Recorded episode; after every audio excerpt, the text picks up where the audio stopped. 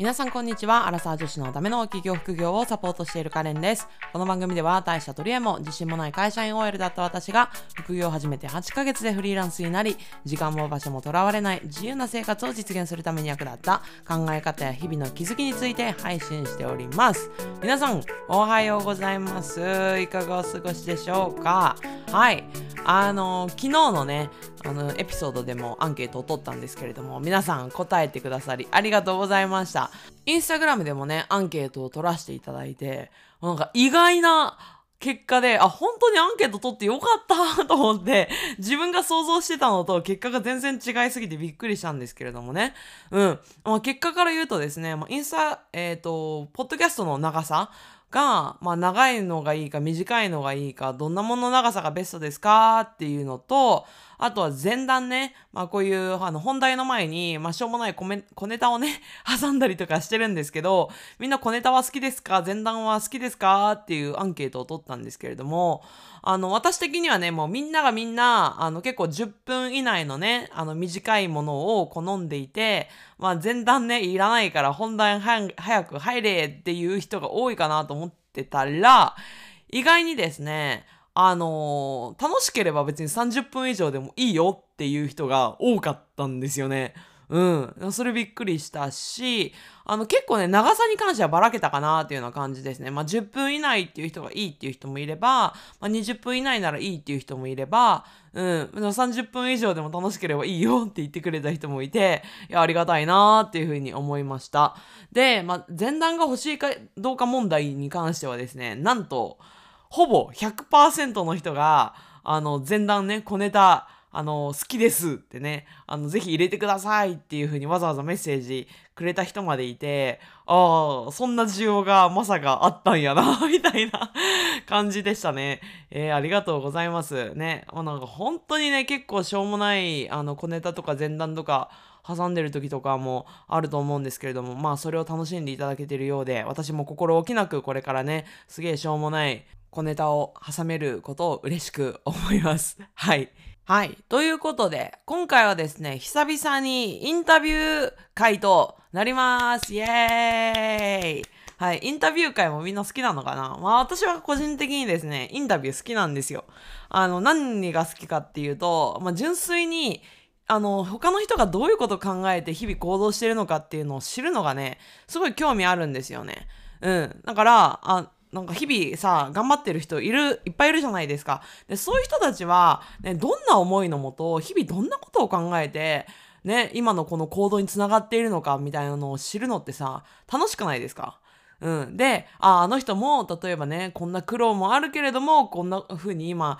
繋がってるんだなっていう、過去を知ることによって、なんか自分の勇気になったりとかさ、ね、あの人もこういう過去もあったけど、ね、こんな結果になるってるんだったら、私にもできるかもって思えたりとかさ、なんかそういう瞬間とかもすごい好きだし、人生は、まあ、一回きりじゃないですか。私も平光カレンっていう、ね、人生一回しか送れないけれども、まあ、いろんな人のその人生とか経験を聞くことによって、まあ、追体験できるっていうか、その感覚がすごいいいですよね。はい。ということで、まあ、今回はですね、まあ、インタビューをさせていただいたんですけれども、インタビューのお相手はですね、スイス在住在住のえブランドプロデューサーのゆりこさんです。高取ゆりこさんです。で、ゆりこさんはですね、あの、私の前のにも、ポッドキャストに、あの、インタビューさせていただいて、お越しいただいたりとか、インスタグラムでも、あの、コラボライブをね、去年の10月とか11月あたりとか、かなライブさせていただいて、めっっちゃ楽しくって、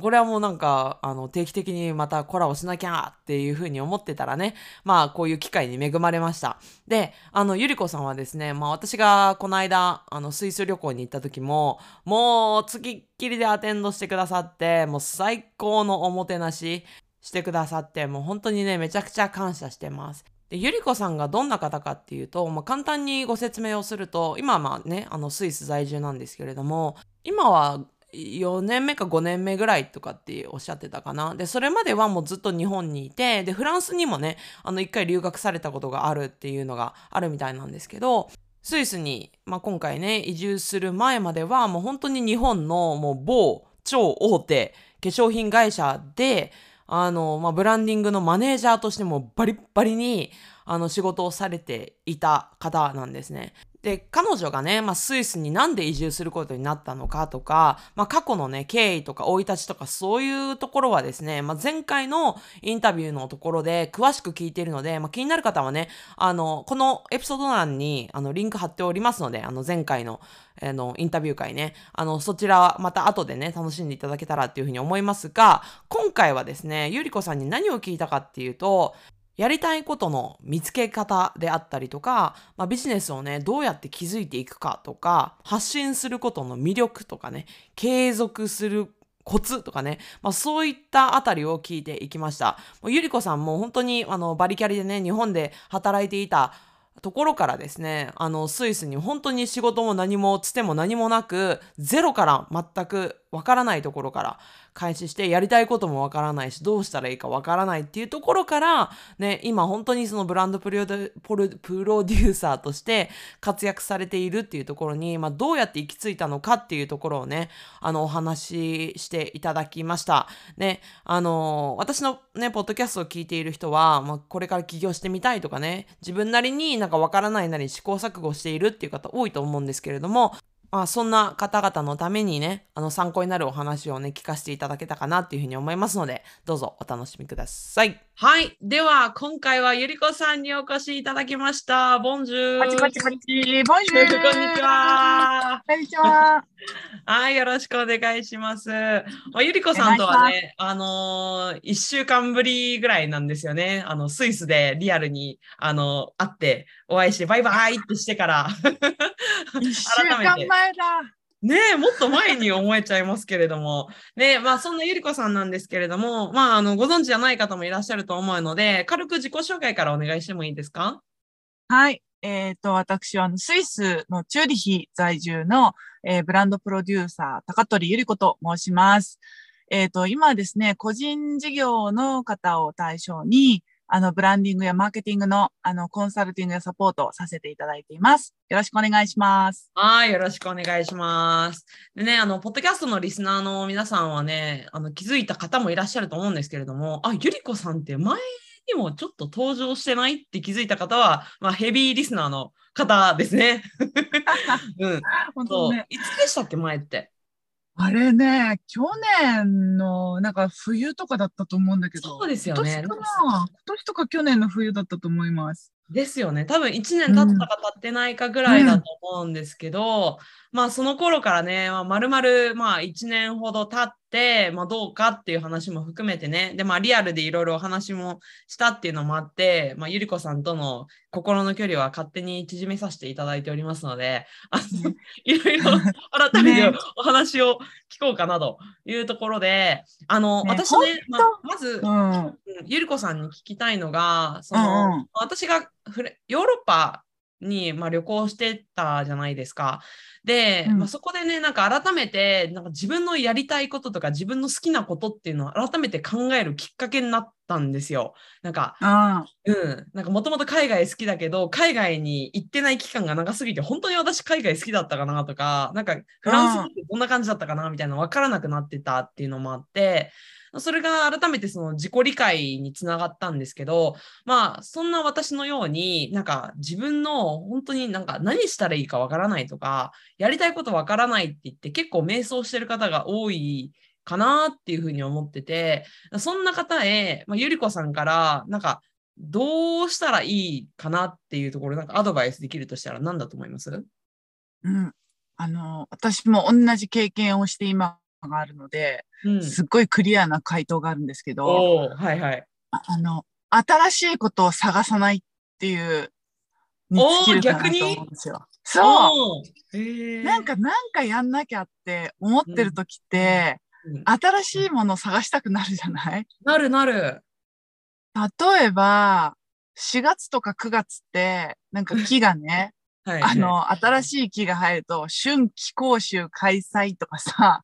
秋季とか、春と秋に新しいこと始めませんかって。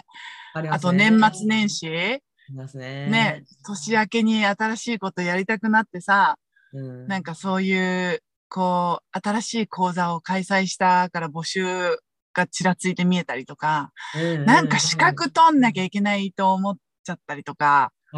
るじゃないですか。はいはいはいはい。で、私は一回バリキャリー会社員だった頃から、うん、あの、うん、スイスの移住をきっかけに完全ゼロ主婦になって、うん、で、その時もなんか新しいこと始めなきゃと思って、に、日本語教師の資格を取んなきゃいけないのかなとか、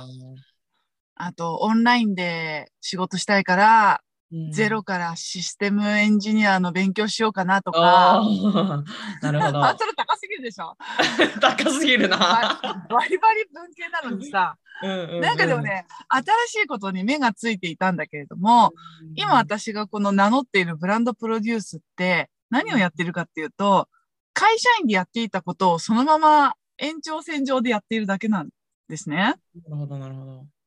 で、会社員をやっている人ほど多分有利で、まあパートでも全然いいんだけども、パートのキャリアが長ければ長いほどすごい有利で、うん、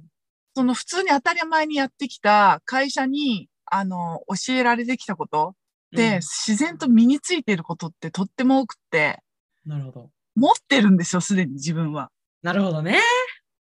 だからね、新しいないものを追い求めるより、うん、今ある自分のものに目を向けるっていうのがすっごい大事だなと思いました。これはね、結構響いた人いると思う。結構なんかやろうかなって思った時、ないないマインドになっちゃうから、新しい資格を取ろうとかね。あの、めっちゃわかるわ。でそこはどうやって気づいたんですか？その、ないないじゃなくて、あるものに目を向ければいいんだっていうのは。それはね、うん、あれですよ。自分、自分の歴史を掘り下げるですよ。おお、自分史ってやつですか？そうそうそう。自分史を掘り下げるっていうね、うん、なんかあの、私もそれはあるコミュニティに入って、そういうプロの方に教えてもらってワークをしたら見えてきたことなんですけど、うん、なんか生まれてから今までどういう人生をあの、歩んできたかっていうことをマップに書くんですけど、うん、あの、横軸を時間軸にして、縦軸を上に上がればハッピー、下に行くほどアンハッピーみたいな感じで、あね、あの、いくつの時にどんな楽しいことがあったか、で、うん、何歳の時に、えー、どんな悪いことがあったのかっていうのを、うん、こう曲線グラフに書いて、あの自分の人生を一枚のマップに示すっていうワークがあって、またまたって思ってたんですよ、その時私も。またまたって思っていたんだけれども、なんかそこで自分がやりがいを感じることの共通点が見えてきたんですよね。なるほど。うん。で、なんか例えば高校の時に運動会とか、ああいうなんかフェスみたいな文化祭とかでみんなでやるのが私好きだったりとか、会社に入ってからも、なんかその同じ一つのイベントの企画をチームを組んで、あの一つのものを作り上げる過程が好きだったりとか、なんかね、そういう、で、コンセプトを考えたりとかするのがすごい大好きだったの。今日、毎年やるイベントだから、じゃあ来年はどんなコンセプトでやろうかみたいな。えー、そうなんだ。そうだ、コンセプト考えるときにすごいワクワクしてんな、みたいなのを、そのマップから思い出して、うん、で、そのコンセプトって、私が会社員の時は、あの、化粧品の開発をやっていたので、はい、化粧品のコンセプトばっかり考えていたんだけれども、うんうんうん、それを今は人のコンセプトを考える方に回っているんだけど、そのね、考えが全然なくて、なるほど。化粧品で何ができるかな、自分っていうのばっかり考えてたんだよね。ああ、なるほど、なるほど。うん。だそこは、なんかその自分史を他の客観的な友達だったりとか、それこそそういうプロのコーチングの方だったりとか、うん、やっぱりそこはね、お金払ったかな。ちょっとお金と時間をかけて、あの、見てもらうことで、今のタイトルにきついだって感じ。ああ、だから、自分史をあの作るだけじゃなくって自分史を作っていろいろあぶり出した上で、まあ、コーチとかねコンサルとかそういう存在がいて一緒に考える人がいたから今のこのブランディングっていうところがなんか今の転職なんだって気づけたみたいなイメージですか？そうなの。なんかね、自分マップ書いてても当たり前すぎちゃって、うん、自分ができてる当たり前って他の人にとってはすごいことだったりするじゃない？そうなんですよね。そうなんですよね。ねそれってだから自分じゃ気がつけないの。いや、本当にそうなんですよね。なるほど。だからまあ、ゆりこさん的には何やりたいかとか何ができるかっていうのを考える上で自分じゃ役立ったけど、それだけじゃなかったっていうところが結構、ミソっていうか、ポイントになる。そうそうそう。うん、本当そうだと思います。なるほどね。じゃあそこから、じゃあ、じゃあ私は、ね、人をブランディングするところなんだっていうふうに決めてから、どういうふうになんか行動してたんですか、うん、えっ、ー、とね、最初はだからもう周りの人の、うん、うん、必要としてくれるところ、なんかブランディングって言ってもわかんないから、はい、あのー、ね、あの、いっぱい、例えばコーチングをされている方の中で、うん、じゃああなたは他とどういう、どういう、どう違いのあるコーチングなのかを、あの、うん、一言キャッチコピーで、あの、無料で考えさせてください。えー、なんか、やらせてください。そうそう。で、なんかそういうちっちゃな、あの、サンプルを作るために無料で30人ぐらいかな、うん、やらせてもらって、えー、うん、あなたのキャッチコピー考えさせてください。すごい。で、キャッチコピーを考えるには、やっぱりその人の人生をいろいろヒアリングしないとわからないんですよ。そうですよね。そう、自分がその先生たちにやってもらったように、同じことを他の人にやったって感じですかね。おでそれで、うん、まあ経験とか実績とか信頼っていうのを積み上げていったっていうようなイメージ。そうそう。で、やっていくとね、うん、口コミみたいな感じで、なんか無料でやってるって聞いたんですけど、みたいな人も。ああ、なるほど。はいはいはい。そう。そうなんですよ。2、30人ってすごいですね。もう結構頑張ったね。結構大変ですよね。結構頑張った。で一人一人しっかり知らなきゃいけないし。そうそうそうそう。意外と詳しいよ、だから。いろんな人の人生聞いてきたから。ああ、そっかそっか。2、30人もの人生を聞いてきたら確かに。そうそうそう。ああ、なるほどね。うん、えじゃあ、ゆりこさん的には、あ、じゃあ何したらいいか分かんないな、みたいに思ってる人にとって、一番最初に始めた方がいいのは自分しだと思います？うん、だと思う。うん。で、なんか、そこで、例えば、なんか自分詩書いてても、なんか詰まる人とか結構いると思う。私も自分詩書いたことあるんですけど、なんか、じゃあ、パパパパって結構いろいろ出てくるかって、なんか、いや、そんな私人生なんか結構なんか暗いのばっかり出てきたりとか、いや、そんなのいいんだけど、みたいなのもなんかあると思うんですけど、なんか、コツとかあります、うん。あのブログが一番いい練習になって、えー、ブログでやっぱ日記のように過去のことを書くのって結構楽じゃない？わ、うん、かるわなんかブログってなんか自分の今のサービスとか、例えばね、ウェブデザイナーさんの子がいらっしゃって、ウェブデザイナーのことを書こうと思うと、はい、結構毎日書くのって辛いけど、過去にあった辛いこととか、過去にあった楽しかったことって、私の、あの時の私はこうでしたって書く方が楽じゃない？いや、それはね、ありますね。で、それを、なんか全部まとめて書こうとしないで、うん、本当にちっちゃかったイベントを小刻みにして、うん、あの、回数に分けて出すと、ブログのネタが途切れないっていう。ああ、それは確かにある。確かにある。あのーね、私もブログはなんか結構その自己紹介記事だけでなんか11記事ぐらい書いたのとまさにそれそれ。過去の回想録が意外にそういう記事の方がなんかお役立ち情報とかよりもなんかね共感を呼ぶからかなんか人気だったりとかもして反応があったりしますよね。そうだよね。うん、例えばだけど、私の失敗談だと、はいうんと、仕事の失敗もいっぱいあるんだけど、そのうちの一つのエピソードをもう一つのブログにして書くみたいな。ああ、なるほど。にすると、はいはいはい、そう、仕事で失敗しましたって大きなタイトルになりすぎるとそれで終わっちゃうから、確かに。私、例えばだけど、あの、ヘアケア製品の商品の里面にね、うん、あの、はい、枝毛って書いてあるやつを、はい、あの、技毛ってっていう あの枝が技になっちゃってて。はいはいはい、それでそのまま大量に生産してしまって商品を回収して廃棄するっていうそういう失敗をしたことがあってね。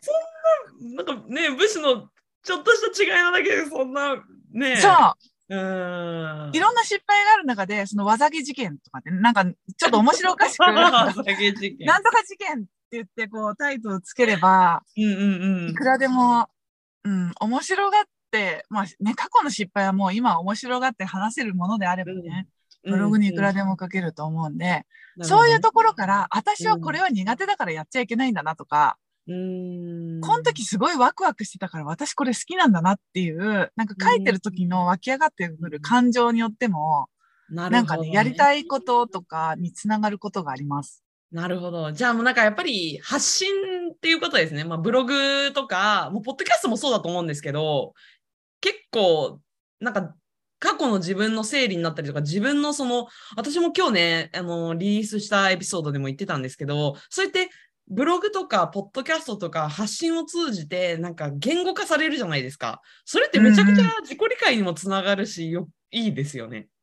ね、本当、うん、そう思う。うん、で、発信が嫌な人多分、それをね、ご自身で日記に書いたりとかしてる方もいると思うんだけれども、うん、絶対ね、